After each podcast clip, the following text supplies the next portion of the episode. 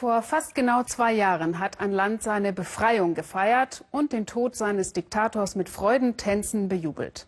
Heute hat dieses Land noch immer keine Verfassung. Der Übergangsministerpräsident wurde kürzlich entführt, dann wieder freigelassen. Er vermutet, es seien Gegner aus dem Parlament gewesen.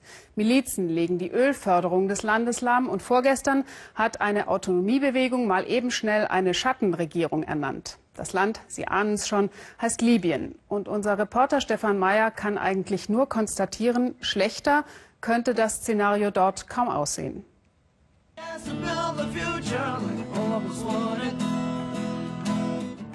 Ein kleines Konzert auf dem Dach fürs deutsche Fernsehen. Like the Heroes, wie die Helden. Hussein, Marwan und Yahya Drei Studenten, sie sind die Guys Underground. Das Lied haben sie für die Opfer der Revolution geschrieben. Sie haben es lange nicht mehr gespielt, denn in Benghazi fühlt sich nichts mehr nach Revolution an. Heute sollte eigentlich der Jahrestag der Befreiung gefeiert werden, sagt Jaja, aber niemand interessiert sich dafür. Viele Leute starben für einen Tag wie diesen und niemand feiert. Es herrscht Enttäuschung und Frust. Denn zwei Jahre nach dem Ende der Diktatur ist Libyen noch immer kein funktionierender Staat. Sogar Ali Zaidan, den Premierminister, haben sie gekidnappt und erst nach Stunden freigelassen. Es gibt keine Sicherheit. Jeder hat eine Waffe, überall Milizen. Die Leute denken dann, was soll das für eine Regierung sein, da sogar der Premierminister entführt werden kann. Libyen droht zu scheitern als Staat. Daran hat im April 2011 keiner gedacht. Damals haben wir die Guys Underground zum ersten Mal getroffen. Benghazi war befreit, in Tripolis, der Hauptstadt, herrschte noch Gaddafi. Die Mitglieder von Guys Underground waren nicht an der Front. Sie versorgten Journalisten aus aller Welt mit Informationen und die Kämpfer mit Musik. Jeder hat jetzt eine Menge von Träumen. Der erste ist, unser Land wieder aufzubauen, so schnell wie möglich as soon as possible.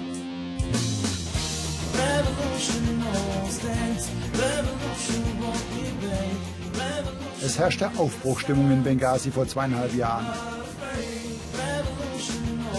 Der arabische Frühling war eingezogen, wenigstens im Osten des Landes. Die Hoffnungen waren fast grenzenlos.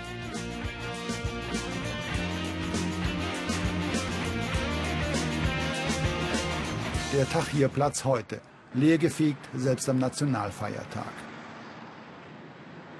Letzte Erinnerung an die Revolution ist eine kleine Bude, in der Mohammed al-Harari Andenken verkauft.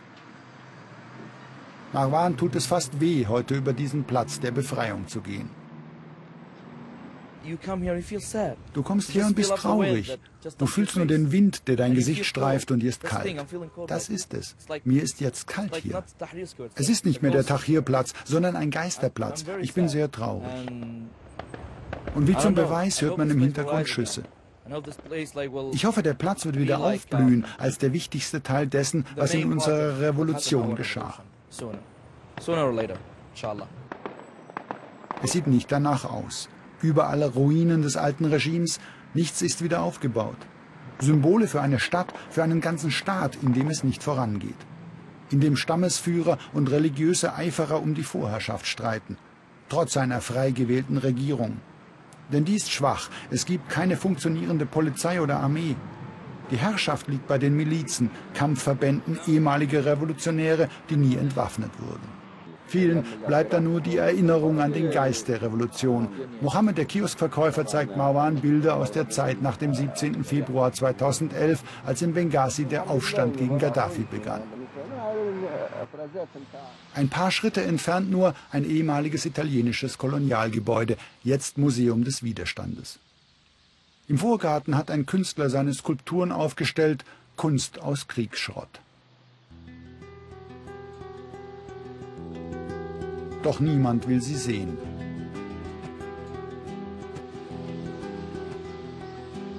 Die Eingangshalle ist noch immer schwarz vom Feuer, das die Aufständischen gelegt hatten. Ein paar Bilder junger Maler verlieren sich an den verbrannten Wänden. Im ersten Stock hängen die Fotos der Märtyrer. 500 sind in Benghazi gefallen. Viele von ihnen waren Marwans Freunde. Ich habe Respekt vor jedem, der ein Gewehr trug oder vielleicht auch kein Gewehr trug, sondern die Kämpfer nur mit Wasser versorgte und dabei ums Leben kam. Vor ihnen habe ich Respekt. Ich kann nicht über alle sprechen, die ich hier kannte, aber am Ende waren sie alle Libyer. Noch immer hat Benghazi ein wenig vom alten Charme, aber die Stadt wirkt wie gelähmt. Überall ist die Enttäuschung, die Resignation zu spüren. Marwan will uns zu den Milizen bringen. Sie gelten als die eigentliche Ursache für das Chaos im Land. Viele von ihnen sind Islamisten, bilden Staaten im Staat und bestrafen die, die nicht ins eigene Konzept passen. Wir kommen an einer Parfümerie vorbei, mitten in Benghazi. Vor zwei Tagen wurde vor der Tür eine Bombe gezündet, ein Anschlag auf das moderne Libyen. Und während wir uns den Schaden ansehen, erhält Marwan eine Absage von den Milizionären, zu denen er Kontakt hat andere Milizen filmen zu wollen, sagt er, sei lebensgefährlich. Aber es gibt auch Menschen in Benghazi, die die Hoffnung noch nicht aufgegeben haben. Meist Studenten, gut ausgebildet, doch ohne Aussicht auf einen Job. Man trifft sich zum Fußballspielen, aber vorher wird diskutiert.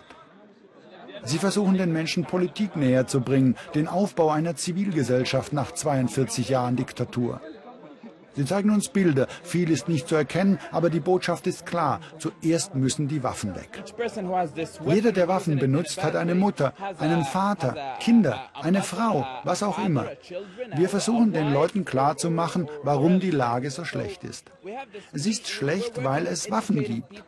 Warum sie gefährlich sind, was man mit ihnen machen sollte.